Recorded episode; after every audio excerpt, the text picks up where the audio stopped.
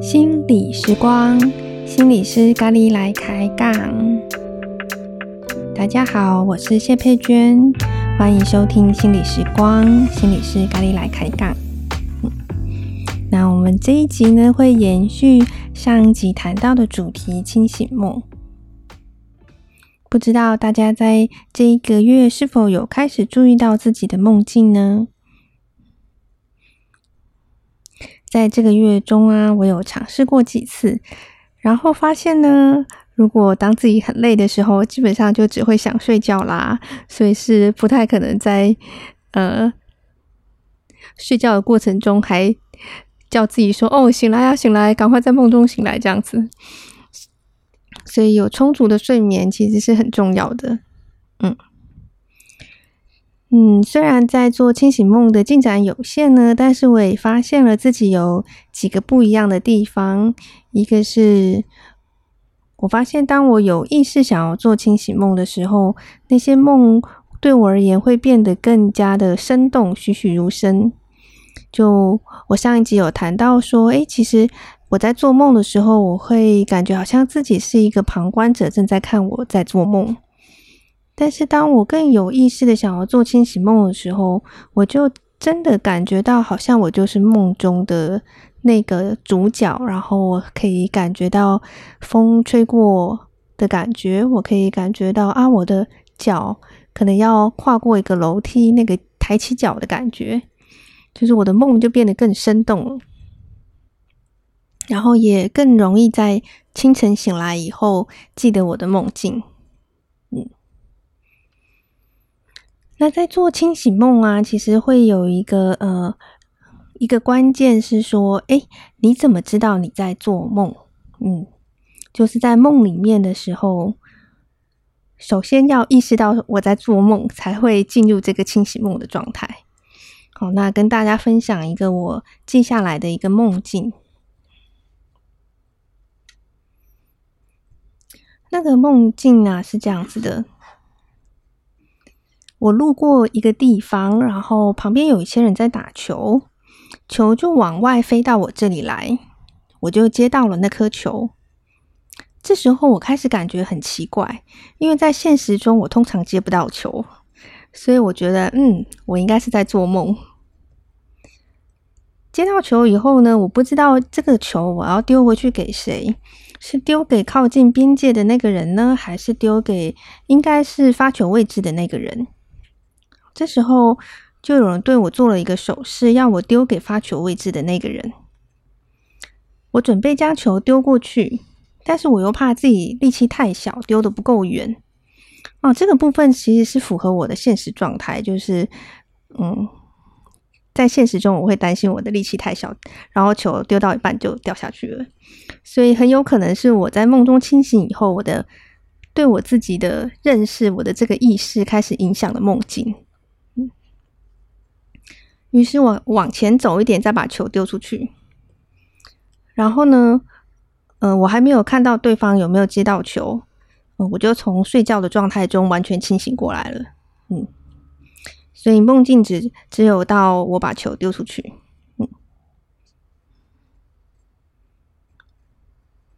然后在那一天，呃，早上醒过来以后啊，我就开始回顾这个梦，然后我在想说，哎，这个梦。有没有什么讯息想要传递给我？然后我突然意识到说，哎，我的生活中啊，其实好像我也会，嗯，保留我自己的体力或注意力或力气，来好像一直在预备着，也许谁会对我提出需求或要求，然后我要接住这个需求或要求，就好像我在梦境中，就是突然天外飞来一颗球，然后我要接到球这样子，嗯，然后这种呃状态其实会在无形中消耗我的力气，也会增加我的负担，嗯，所以，诶，我当我白天重新去回顾这个梦，然后意识到这件事情以后，诶，我觉得好像我可以。呃放下这个对，也许是对自己的期待，或者是好像自己一直在做这种预备的状态。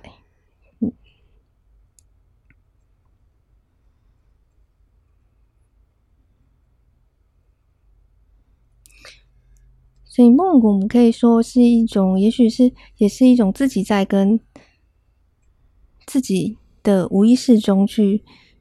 探索跟了解的一个过程哦。那清醒梦呢，最常是发生在入睡后的大约六点五小时。嗯，会在呃我们的睡眠会有一些不同的历程。那清醒梦是最常发生在夜里面的最后两次的快速动眼期。嗯所以呢，假设你可以估算一下你几点睡觉。假设十二点睡的话，大概就是可能早上六点半左右是最可能发生清醒梦的时候。嗯，那清醒梦的，嗯，并不是说，诶，我在梦里面醒来，我就可以完全控制那个梦哦。清醒梦的做梦者，他其实是透过。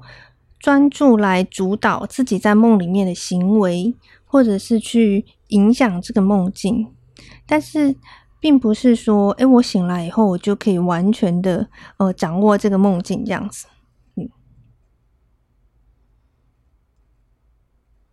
那要怎么在这个梦里面意识到自己正在做梦呢？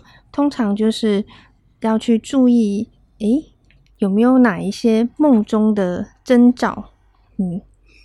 有没有什么不寻常的事情？你会知道这是在做梦。比方说，我刚刚说，诶，我注意到我接到球了，这个是我平常应该不会做到的事情。嗯，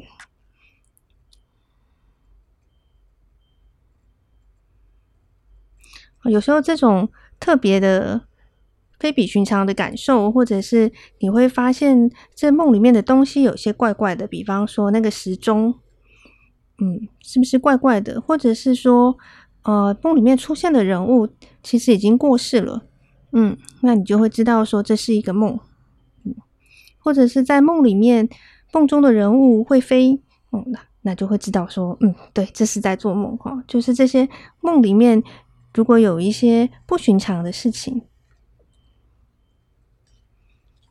所以当注意到说这是一个梦的时候。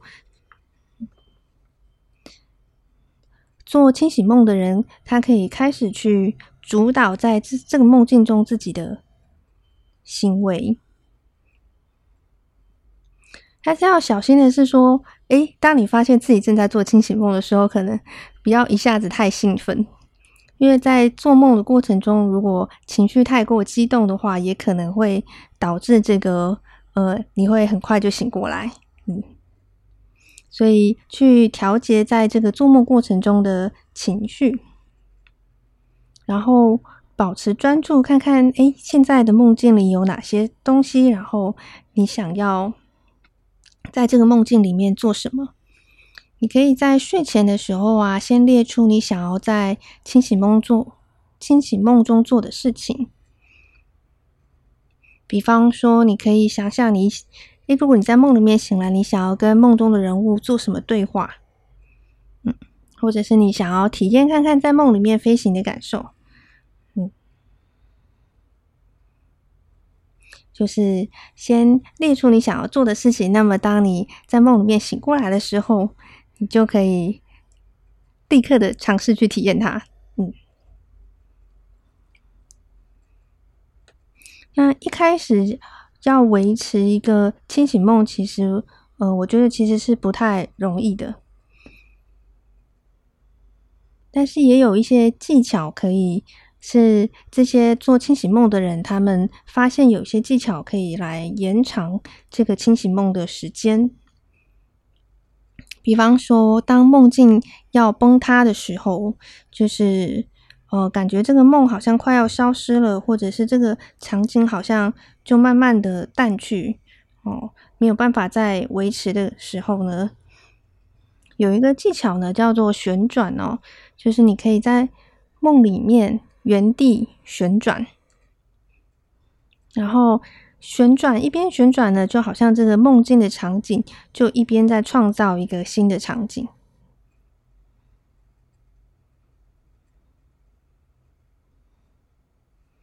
那或者是，呃，在这个书里面啊，有提到有一个萨满的导师，呃，巫师唐望的世界的萨满导师，他提到在梦里面，你可以保持梦境、维持专注力的方式是把你的注意力来到你的双手，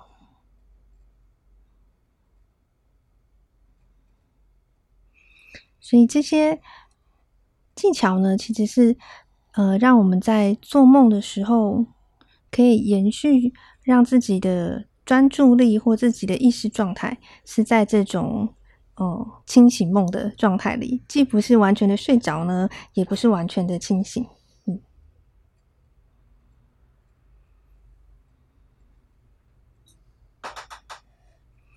那做清醒梦呢，有些。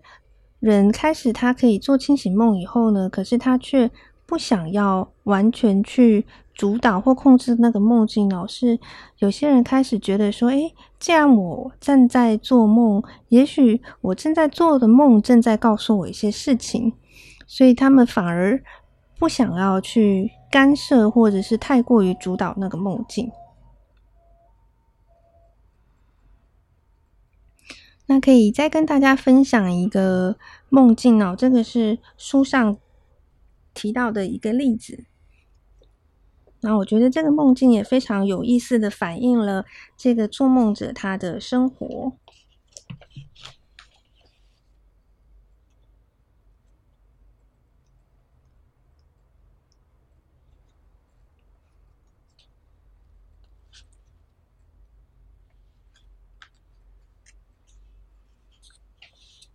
这个做梦的人呢，我们就称他为尼尔。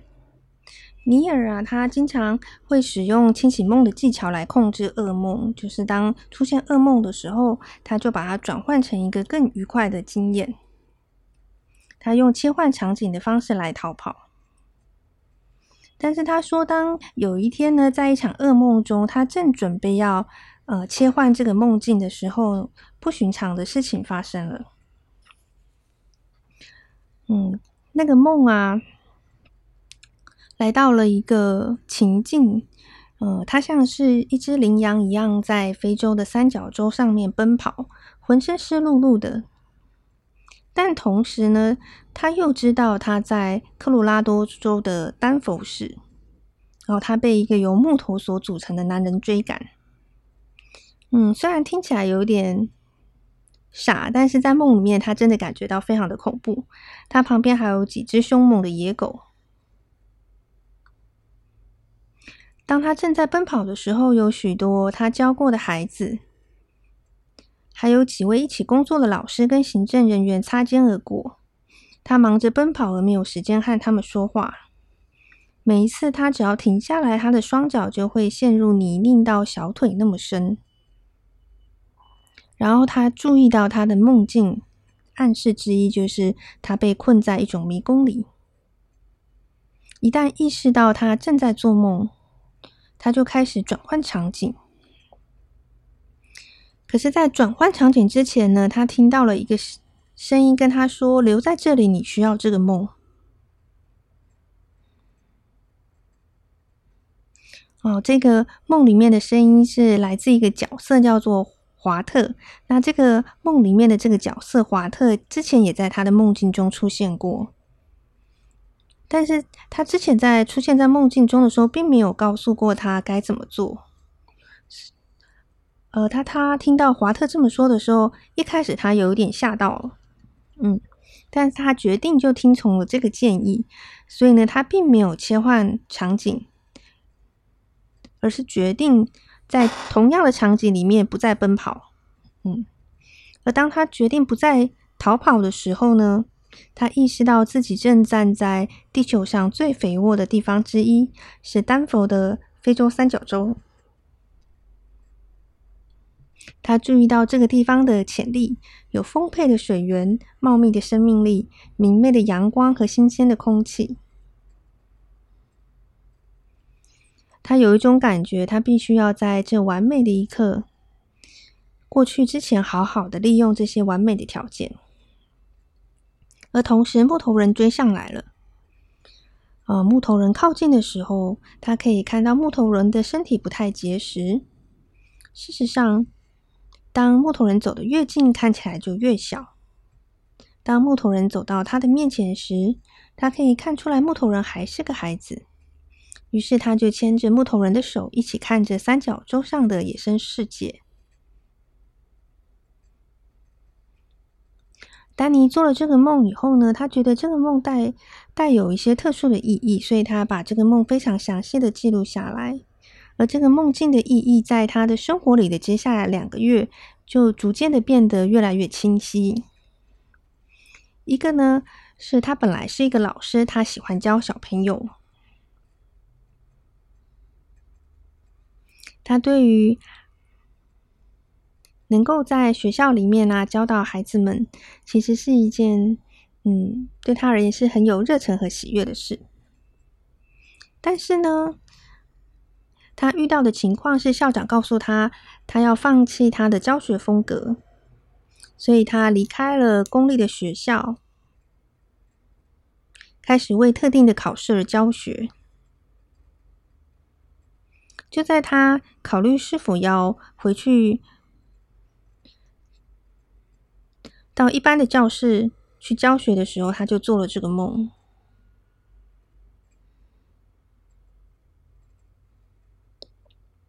他说：“其实他担心、害怕自己已经不再是一位好老师了，所以他逃离了教室，逃离了那个公立的学校。他逃离了的这个逃跑的过程啊，就像他在梦境里面一直在逃跑一样。而那个木头人呢，是他所创造出来的，在逃离自己的这个场景哦。”所以，当他决定停止逃跑、站稳脚跟的时候，他看到的视野视角就发生了变化。他可以看穿以前吓到他的东西，而这个梦境告诉他说，他正处在地球上最肥沃的地方，而这个地方呢，就是教室。这个教室里啊，充满了各种的潜能。而孩子们需要像他这样的朋友来引导，向他们展示三角洲的惊奇。嗯，所以因为这个梦啊，他知道面对恐惧并不是一件坏事，而他也再次的更确认了自己对教育的憧憬。所以两个礼拜以后呢，尼尔他就第一次回到了教室，在多年以后。嗯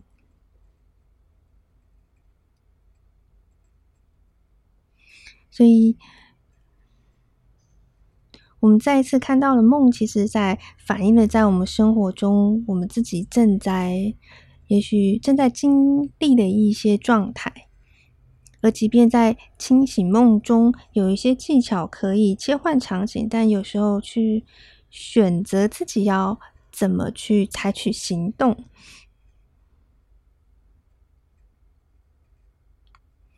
也许在梦里面所采取的行动带来的新的结果，也会延续到现实生活中，帮助一个人可以更清楚他自己采取一个不一样的新的行动，可能会有一个什么样的不同的新的可能性。所以，我觉得梦境真的是一个非常有趣的一个，嗯，一个很大的。空间跟潜能的世界，嗯，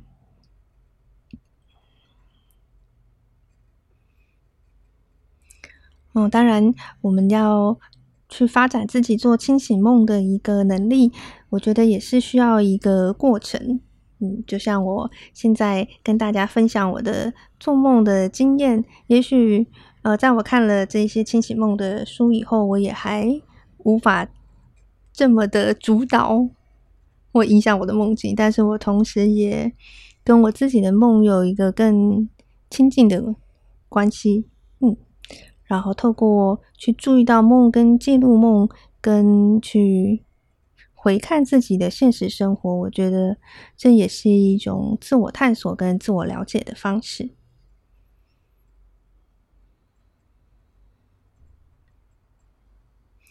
所以很开心跟大家分享这些有关于梦的故事，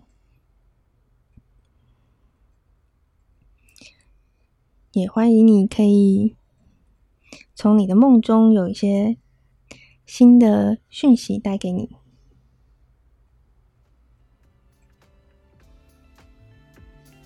祝福你有一个好梦，嗯，好，那我们今天就到这里喽，下一集再会，谢谢你们，拜拜。